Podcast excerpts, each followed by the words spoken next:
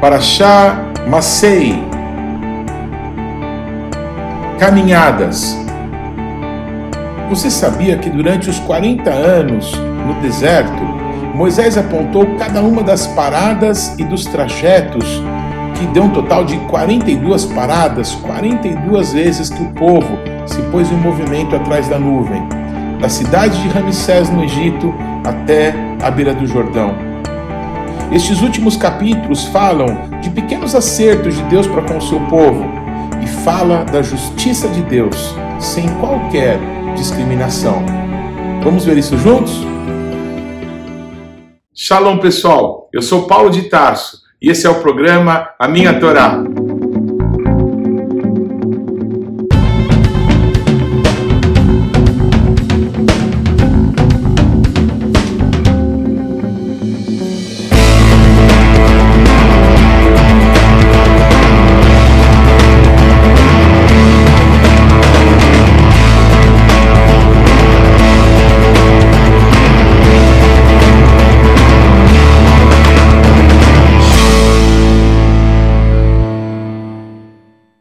Por favor, gaste agora alguns segundos, interaja conosco, deixe aí o seu like, faça algum comentário, torne esse vídeo ainda mais relevante, compartilhe com os teus amigos. E se você não se inscreveu ainda, não deixe de se inscrever nesse canal. Clique aí no sininho para que você receba as nossas notificações. E vamos juntos mergulhar no conhecimento da palavra de Deus. Shalom, pessoal, tudo bem? Essa é a Paraxá Masei, a última porção, a última paraxá do livro de Bemidbar. Estamos terminando o quarto livro da Torá. E como eu disse na paraxá anterior, a paraxá Matot, não é? Essas duas parashot, Matot e Masei, elas geralmente é, têm um só comentário, elas estão interligadas, não é? Mas são dois assuntos distintos, então eu preferi fazer um comentário para Matot e agora para Masei. Então vamos lá. Uh, nessa paraxá, é, uma coisa muito interessante é, do zelo não é que Moisés é, teve não é por registrar coisas que foram importantes em toda a sua trajetória, liderando o povo, indo à frente do povo de Israel naqueles 40 anos do deserto. É, a gente é, vê nisso, não é?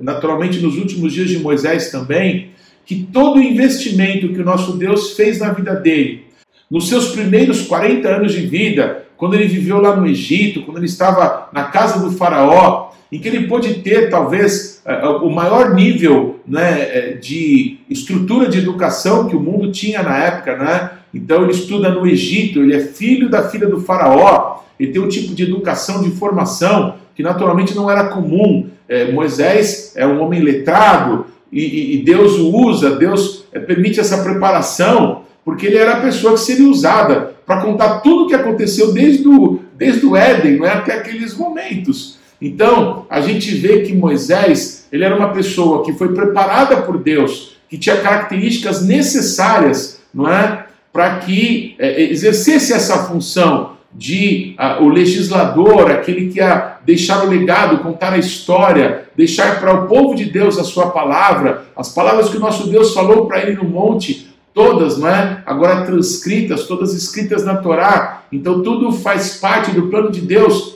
que nos capacita, que nos prepara para a obra que Ele vai realizar com as nossas vidas. E eu estou falando tudo isso porque a Paraxá Masei, ela começa com todos os pontos de parada, com todas as vezes, não é, naqueles 40 anos que o povo de Israel, ele se levantou, caminhou no deserto e depois parou. Foram ao todo 42 paradas. Desde Ramsés, desde a cidade onde eles passaram aquela noite de Pessah, uma noite diferente de todas as outras noites, até chegarem ali à beira do Jordão, para que pudessem entrar para possuir a terra prometida. 42 paradas, né? 42 vezes que Moisés disse: Levanta-te, eterno, e dissipados sejam os teus inimigos, e fujam de diante de ti aqueles que te odeiam. E também 42 vezes que Moisés falou: Volta, eterno, para os milhares de milhares do teu povo. É muito bonito pensar, não é, nesse trajeto todo, porque na verdade, eu acho que todos nós sabemos que o mais maravilhoso não é ir e chegar, ir e fazer determinada coisa, mas o gostoso é o processo, o gostoso é você estar junto, as memórias vão ser geradas, não é? Naquele eh, dia a dia, nas coisas que vocês vão fazer juntos, comer juntos, nas coisas que vocês vão eh, desenvolver, as lutas que vocês vão travar né, no decorrer dos dias. E naqueles 40 anos, muitas coisas difíceis, mas também boas aconteceram, né? que geraram uma marca, uma característica né, para o povo de Israel, para o povo que viveu em Sukkot, para o povo que viveu em cabanas durante aqueles 40 anos, durante o milênio, durante o reinado do Mashiach, não é? Nós celebraremos, como diz o profeta Zacarias, a festa de Sukkot, não é? O povo de Israel para lembrar que lá no passado seus antepassados viveram 40 anos em cabanas frágeis, feitas com galhos, cobertas com ramos, e nós todos, alcançados pelo nosso Deus nas nações e nas gerações, vamos lembrar que vivemos, não é? Em cabanas frágeis, em sucotes frágeis, não é? Feitas de é, osso, de carne, de pele, de cabelos, de pelos, né, esses tabernáculos frágeis, um dia revestidos da glória, da incorruptibilidade do nosso Deus, serão motivos de lembranças, lembranças alegres desse percurso, né, dessas caminhadas, dessas jornadas que fizemos nesses dias da nossa vida natural e que temos a oportunidade de honrar o nosso Deus, não com a nossa força, não por alguma coisa boa que possamos fazer, mas nos submetendo, né, sendo gratos por fé, tomando para a nossa vida a vida que Yeshua nos conquistou na cruz do Calvário. Essa é a nossa maior conquista, é isso que nos une, é isso que nos faz povo de Deus, é isso que nos dá a oportunidade de vivermos a eternidade, é de vivermos nessa, nessa vida, nesse tempo que se chama hoje, para a glória do nome do nosso Deus para que eu possa encerrar, não é uma paraxá, não é com muitas, muitos acontecimentos, não é? mas é uma paraxá que fala de algumas lembranças, não é? de alguns detalhes que não foram tratados e que precisavam ser agora resolvidos né? antes de se encerrar esse livro. É interessante porque parece os nossos pais, né? ou parece a gente que tem filhos, que dá uma série de é, indicativos, né, de lembranças para os nossos filhos antes de uma viagem, ou quando eles vão passar, vão passar algum tempo na casa de alguém, olha, cuidado com isso, não faça aquilo, gosto daqui, ó, presta atenção nisso, olha, eu te avisei. Então, uh, o nosso Deus ele dá vários ordenamentos e todos eles relativos à justiça, relativos a cuidados, né, de alguns casos que certamente poderiam acontecer.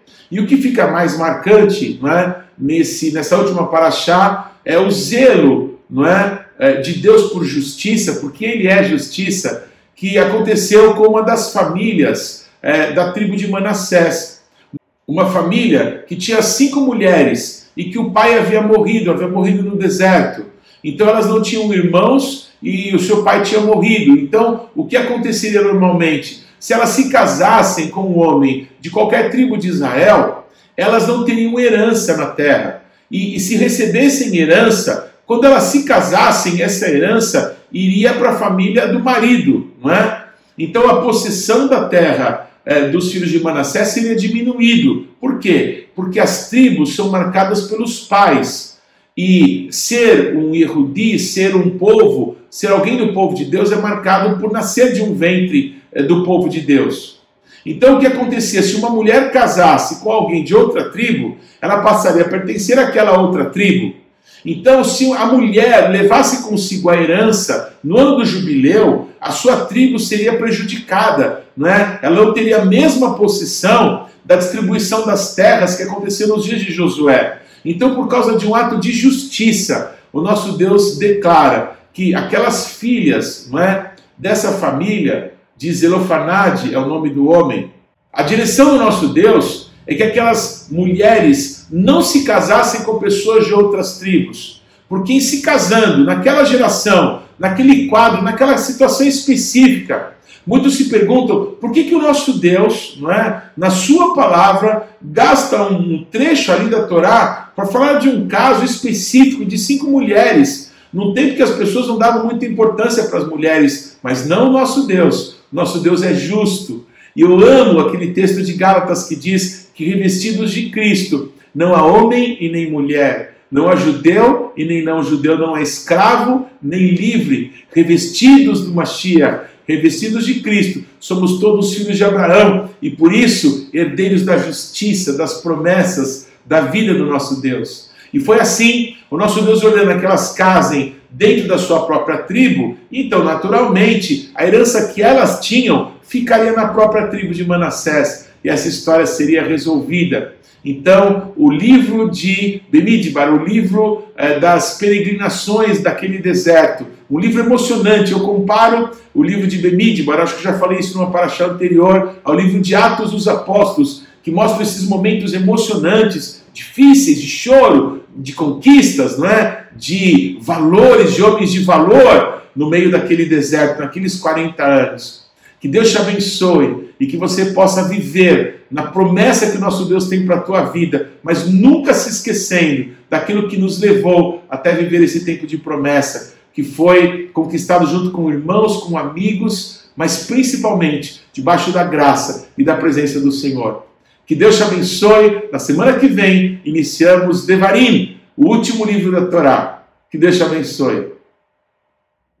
Que mitzion te Torá, Dvar Adonai, Yerushalayim. E de Sião virá a lei e a palavra de Deus de Jerusalém. Não se esqueça, o Shabat não pertence à semana que está terminando. O Shabat não pertence à semana que está começando. O Shabat pertence ao Eterno. Shabbat Shalom. Não deixe de ler ou de ouvir os textos que foram citados na Paraxá dessa semana. Você pode acessá-los ou no nosso site ou nas principais plataformas de podcasts. O importante é que você, pessoalmente, mergulhe no conhecimento da palavra de Deus. Você pode participar ativamente do programa Minha Torá, se inscrevendo no nosso canal, mandando perguntas, interagindo, compartilhando com seus amigos é, porções que vão te edificar, mas também você pode fazer parte disso, semeando financeiramente para que esse canal se desenvolva ainda mais. Então você pode usar os nossos dados bancários para que você possa fazer contribuições para que a palavra de Deus possa alcançar muitas outras pessoas. Vamos fazer isso juntos e que Deus te abençoe.